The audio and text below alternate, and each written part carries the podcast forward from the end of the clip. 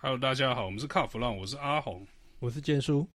建叔，我们今天要说的是一台很贵的小车，嗯、对不对？好，说穿了就是 Honda Fit，因为这个最近在市场上的话题性也不小嘛。好，那当然新车是一回事啊，最主要话题性不小，是因为大家觉得它变贵了，超乎大家的想象。你知道它现在哦，就是因为它这次发表的是汽油版嘛。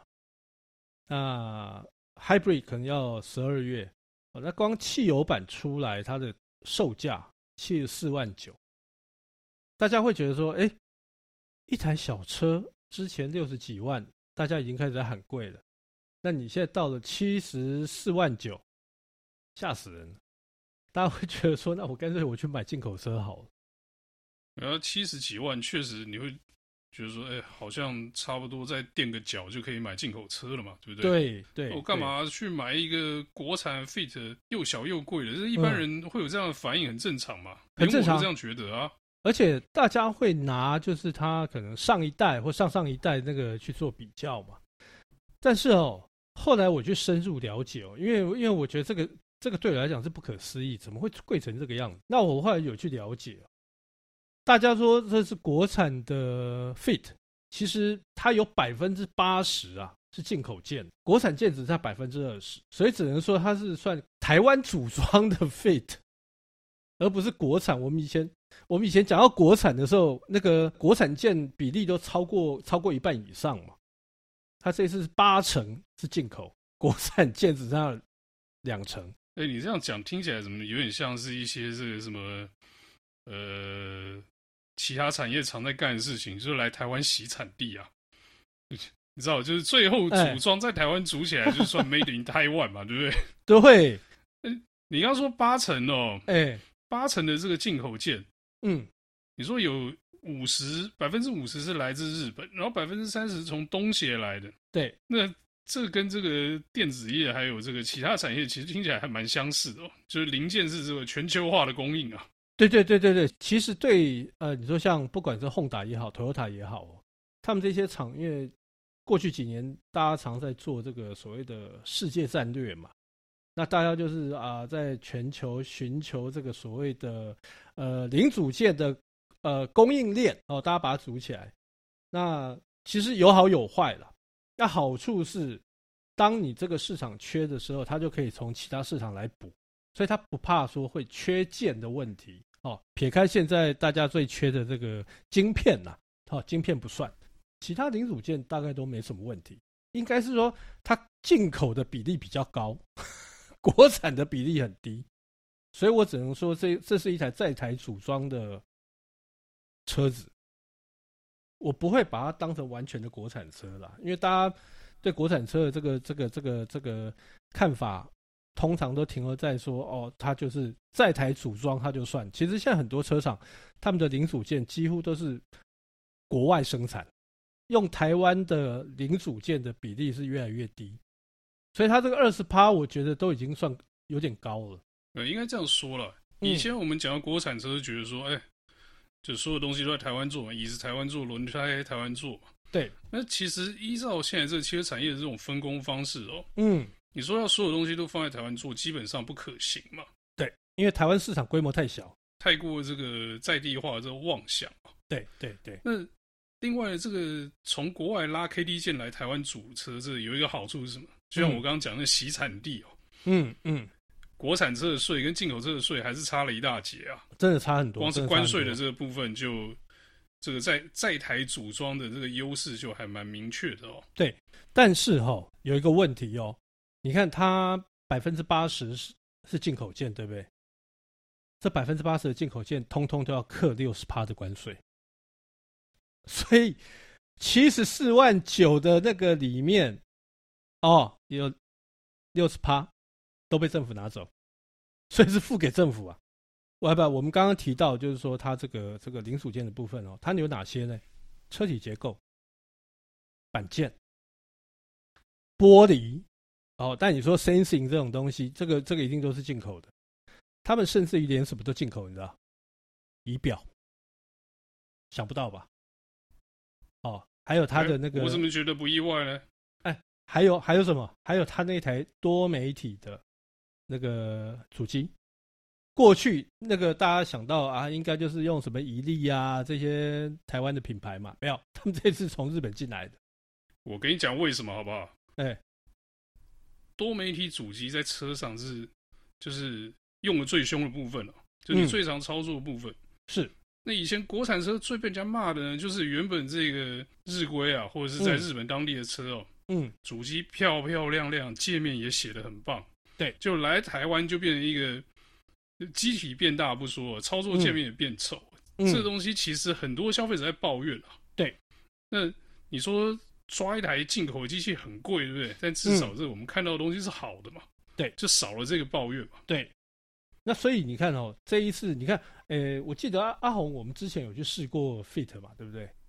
哎，它的这个操作界面，你说多媒体的部分，操作起来那个就很流畅很多，跟我之前。试试他们他们家就是国产国产主机的时候，真的差蛮多的。光一个流畅度就已经差很多了，所以我觉得真的一分钱一分货了。呃，除了这些，你比方比方说我刚才提到那些东西之外，其实 Fit 他们这一次在这个所谓的功法，尤其涂层的部分，哎，他下了很多功夫哎，而且这些都是成本。是因为之前被人家骂这个这个涂装薄啊，会生锈啊什么，被人家骂的太惨，所以要修正这些问题嘛。他是跟着日本一起改，所以日本也一起改哦，全部都改掉了。至少他们这一次哈、哦，改为这个呃所谓的新铁合金静电技术，所以它的膜啊膜薄膜的厚度啊，因为你你知道吗？这个车子车体，你一定要先进，先进到这个所谓的呃，这个要做这个底漆的时候，要整个整个车底要泡进去嘛。它这一次厚度比过去增加百分之六十，就比较厚了，而且保证哦.是是保证整个车体的防锈超过十年。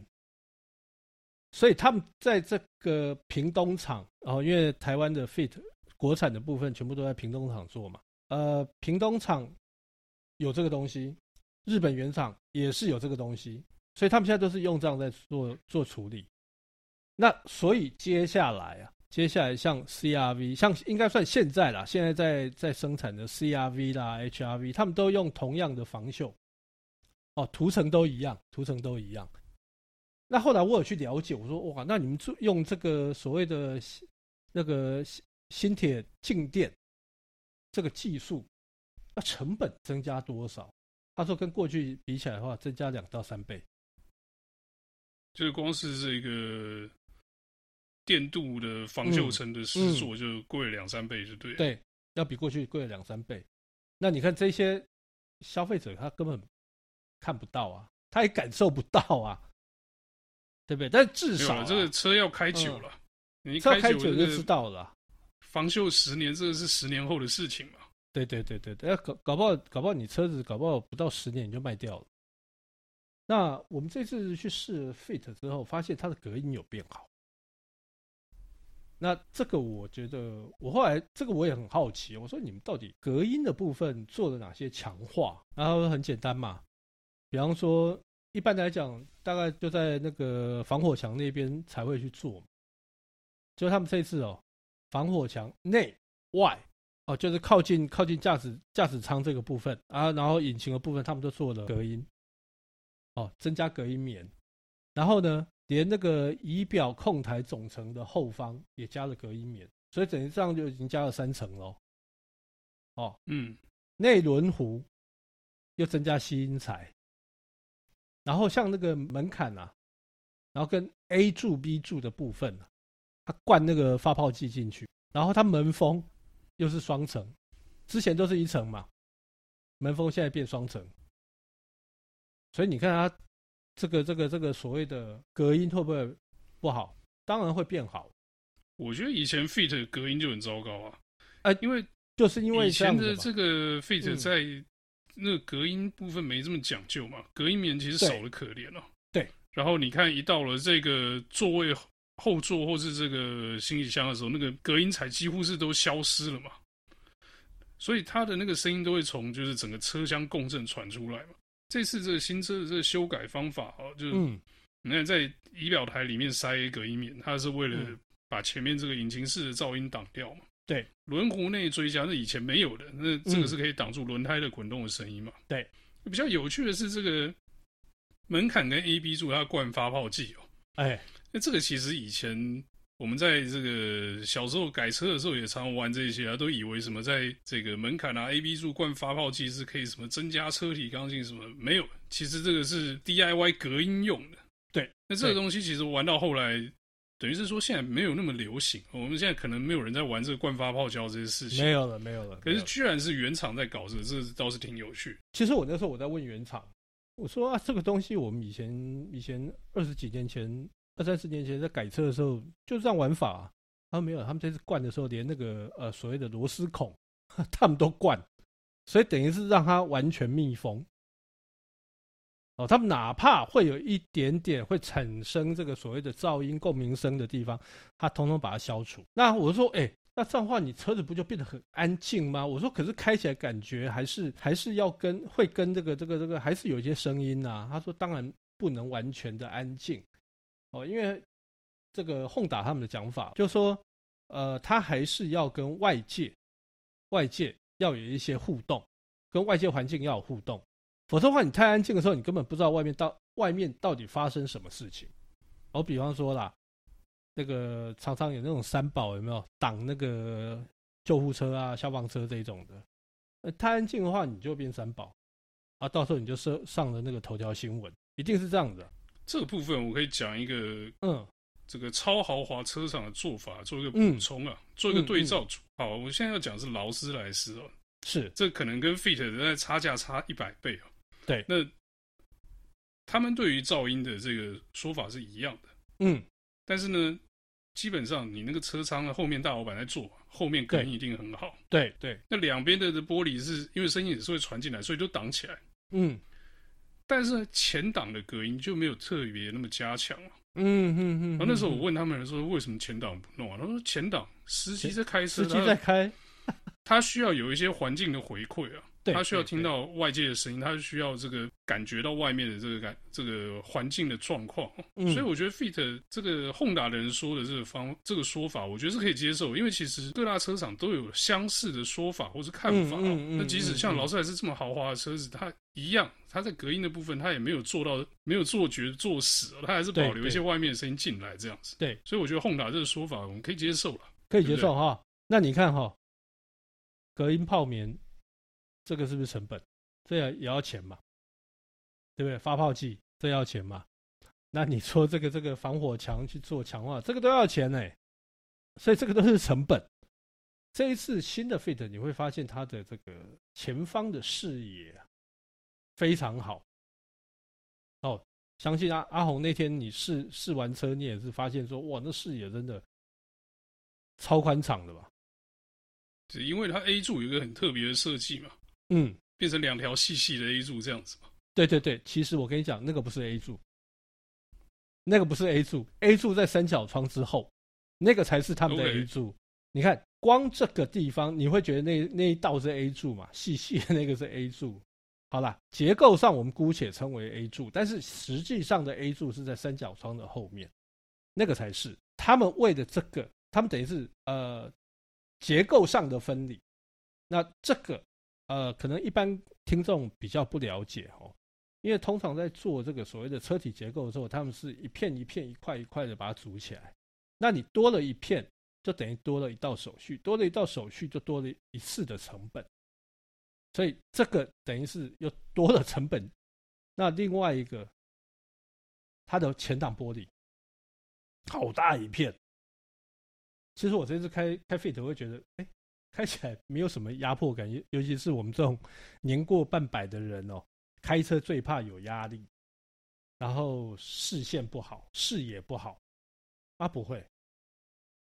那他们这次的玻璃哦，我有问过他们了，我说：“哎，你们这次玻璃这么大一片？”他说：“不是只有大而已啊，他们这次是用那个三层的胶合光学玻璃。”我说：“那是什么东西啊？”他说：“因为为了要因应。”这个 Honda Sensing，哦，因为 Sensing 这种东西，你贴了隔热纸之后，是不是就感应不到了嘛？会降低它的一些功能。那所以呢，他们就是为了 Honda Sensing 去做这样的开发，然后又为了隔音，又为了安全，所以听说那一片光前挡玻璃成本就要两万多。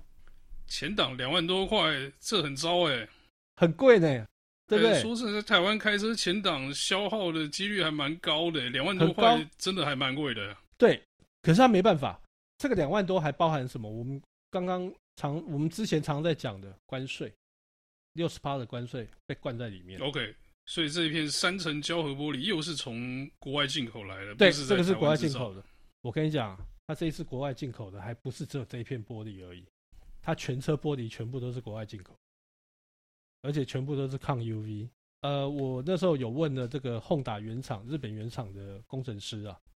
我说：“你说抗 UV，那你这个就很厉害了。”他说：“嗯，你可以不用贴隔热纸。”他们很有自信呢。我觉得隔热纸这件事情哦，嗯，中间有个迷失了。嗯，你用抗 UV 玻璃的时候，有有些人会这个用这个 UV 计去测嘛？对，以前眼镜会说 UV 四百或是八百。对对，那车的玻璃也可以哦。嗯。但是贴不贴隔热纸跟这个抗不抗 UV 其实两回事，这两回事啊。女生怕晒哦，你刚刚说紫外线进不来，她不相信。对，那另外一个呢，就是这玻璃不贴，她也觉得这个没有隐私，没有神秘感啊。是，这也是不得不贴的。所以这个贴隔热纸跟这个抗 UV 的性能其实没有太大关联。你说这个车上有抗 UV 玻璃当然是好，但是我觉得一般买家哦，如果有。我刚刚提到那几个阵头里面，其中一个或两个，那个隔热纸它还是省不起来，你知道吗？他他还是要贴，因为他会觉得这样比较有安全感。而且还有一个哈，呃，很多人开车的时候，像我自己开车的时候，有时候发现，我们我们常在试车嘛，即使那个车它有抗 UV，有贴隔热纸的时候，你开的时候不会觉得阳光直射。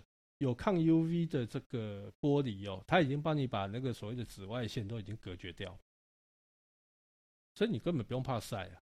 但是。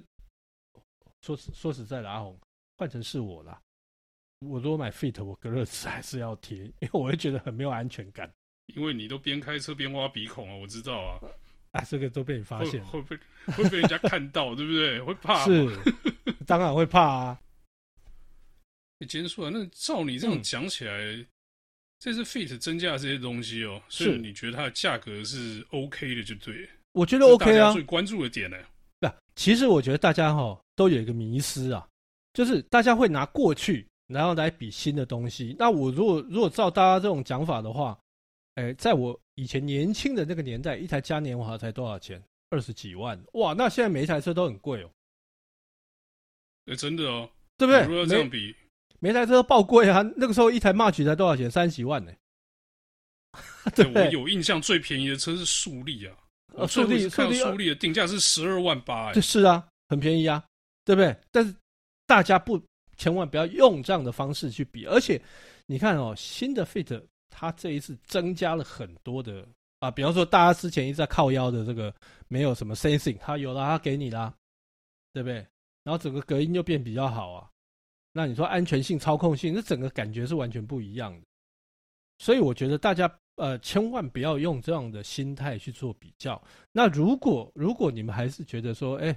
我坚叔跟阿红觉得啊，我那荷兰哈，我们卡荷兰，你们就自己到展间自己去试，亲自试试看，你就知道我所言不假。呃，因为那天试完之后我回来，后来有跟我说跟我太太在商量，我太太说，欸，可以啊，如果到时候要换的话，可以换那个，因为它空间也蛮大的，蛮适合我，蛮适合我们现在的使用啊。你不要再去问你太太这个车可不可以这个问题，好不好？啊，我就自己买。我发现呢。我发现你每次试完车，每次就跑回去问你老婆说：“哎、欸，这能不能买？能不能买？”啊，不是我一路从什么什么什么什么，一路这样买回来。我们家的钱是他在管的、啊，不是你这样见一台爱一台，你老婆会觉得说你们俩做这个这个 p a c k a g e 做这个 Car 浪这样做下去，这个买不完，认认真在做。有认真在做这 Podcast 吗？还是只是借故去试车玩车，然后最后还试完觉得开心，还买回来这样子？没有那个，当然这个会被老婆骂啊。男人有梦最美了哈。不过总结就是，呃，大家不要再去质疑。当然，大家一定会去质疑。好啊，我今天也不是帮轰那个轰达那边说话，但是呃，它的真的成本都是反映在你所看不到或你了解不到的地方，所以我觉得大家还是呃亲自去体验，那你就会了解说哦，原来原来它算起来还算合理。哦，不要再嫌它贵了，因为各位听众，接下来的车每一台都会比现在更贵，相信我。对，因为以后的车嘛，嗯，这个配备跟这个装置的部分一定是越来越多嘛。对，然后你看嘛，现在人越开越挑剔，嗯，你的要求越来越高的时候，车价一定是叠上去的嘛。对，除非你说你要买一个不合时代感的车，那就算有那样的产品，你也买不下手。就有点像是说我们现在去看这种。呃，中国大陆的二线或是三线的车厂做出来的产品，那车便宜吧？嗯，便宜啊。但是那个车你你没有办法开啊。嗯，你你现在台湾的标准已经无法接受那样的车款了。对。那我不是说这个大家都得把这个买车预算提得很高或是什么样，而是这个消费者呢，跟我们这个用车的人这个习惯跟这个感受就已经养到这个地步，所以车。真的是回不去了，车价绝对是回不去，绝对回不去，绝对回不去。好，那么这一期的有关这个车价贵到变成话题的 Honda Fit 的内容呢，就到这边先告一段落。如果大家对这个价格还有疑问的话，就欢迎去展间找你的 Sales 谈一谈哦。那我相信你大概也得不到什么神单了，因为毕竟这个车现在还是很抢手啊。嗯、那节目就到这边告一段落，谢谢大家，谢谢。